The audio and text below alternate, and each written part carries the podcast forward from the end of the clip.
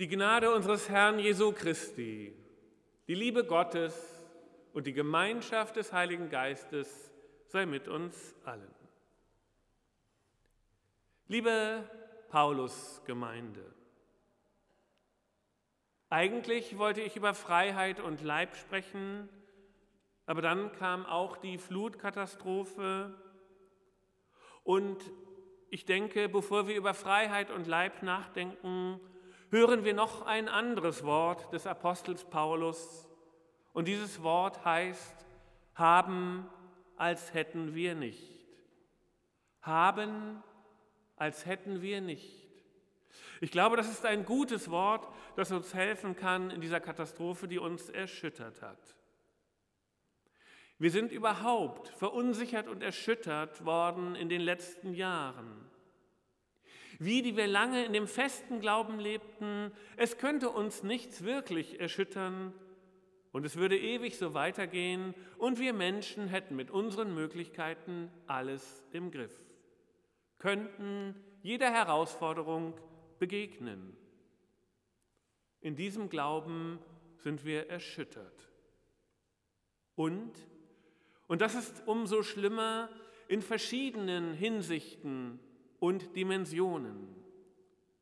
Es begann damit, dass unser politisches System auf einmal zu bröckeln begann und als gefährdet erschien, so wie wir es nie gedacht haben.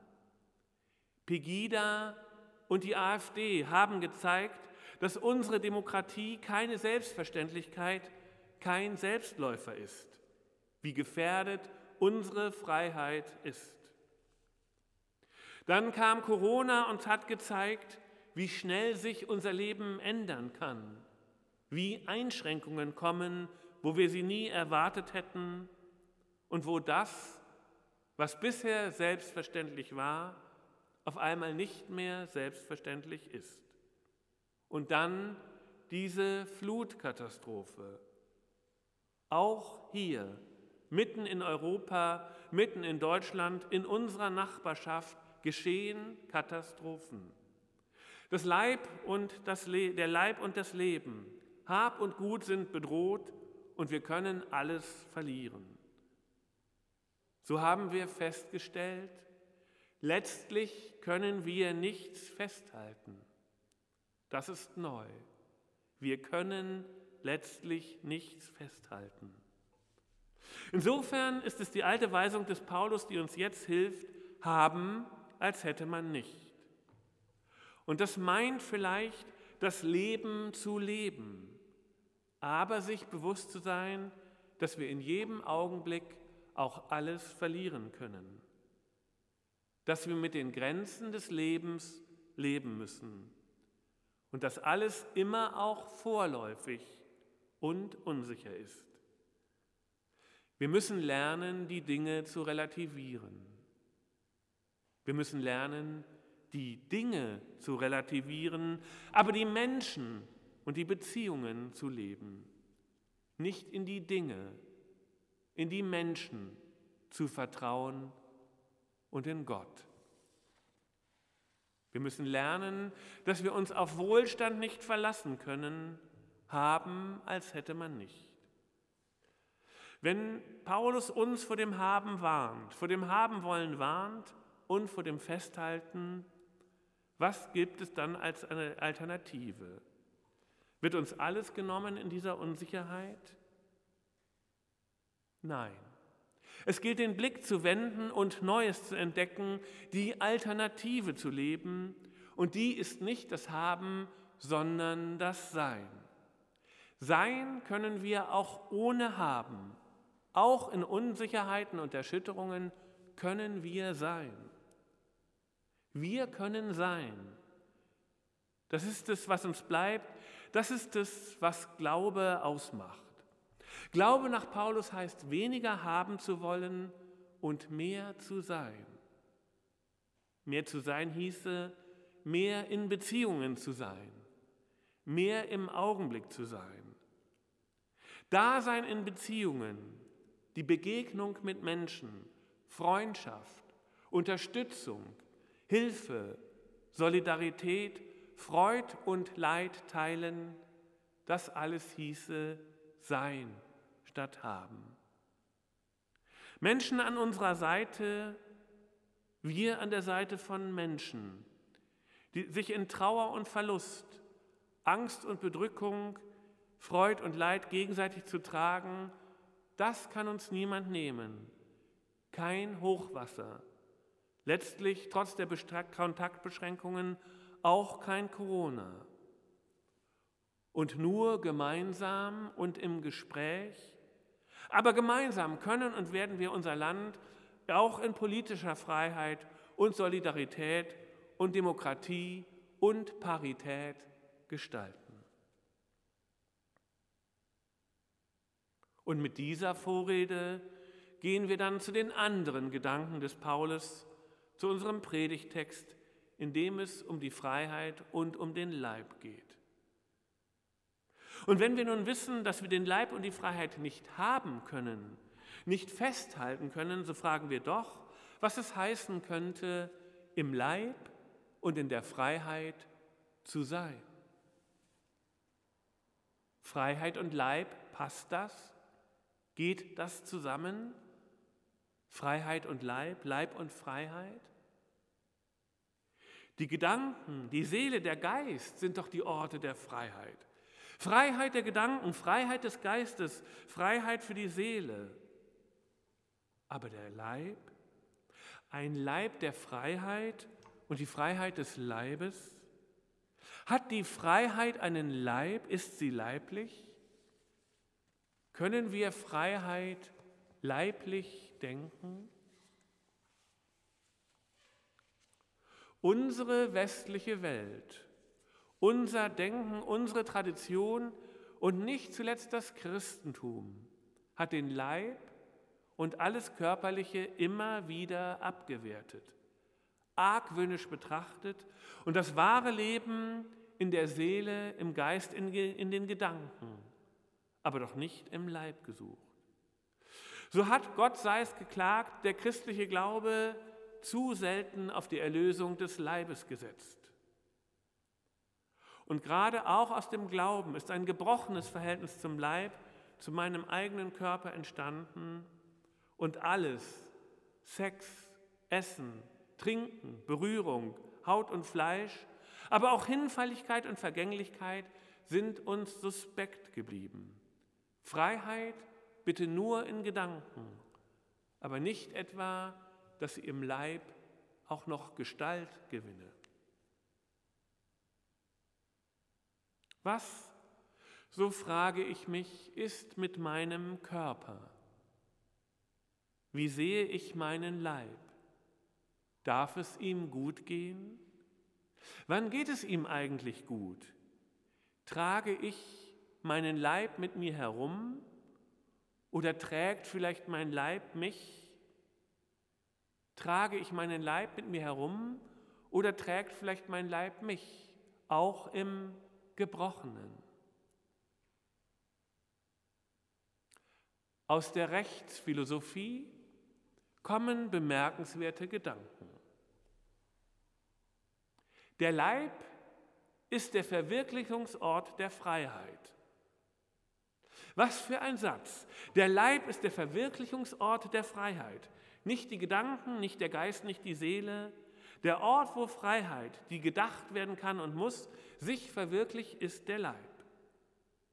Kurz, ob es Freiheit wirklich gibt oder ob sie nur ein leeres Versprechen, eine Illusion oder auch eine bewusste Täuschung ist, entscheidet sich im Leib des Menschen. Der Leib des Menschen, so heißt es in der Rechtsphilosophie, ist der Träger und die Versichtbarung, Versichtbarung der Würde des Menschen. Würde des Menschen bleibt nur dann kein Abstraktum, wenn sie sich in der leiblichen Souveränität des Menschen äußert. Aufrechter Gang, erhobenes Haupt, gemessener Schritt können sichtbar an die unsichtbare Souveränität der Person erinnern und ihre Freiheit ausdrücken. Oder anders gesagt, ohne aufrechten Gang ohne erhobenes Haupt, ohne gemessenen, gleichzeitig festen und leichten Schritt ist Freiheit keine Freiheit. Will man einen anderen Menschen trösten, so kann man dies nur vermittelt über den leiblichen Kontakt.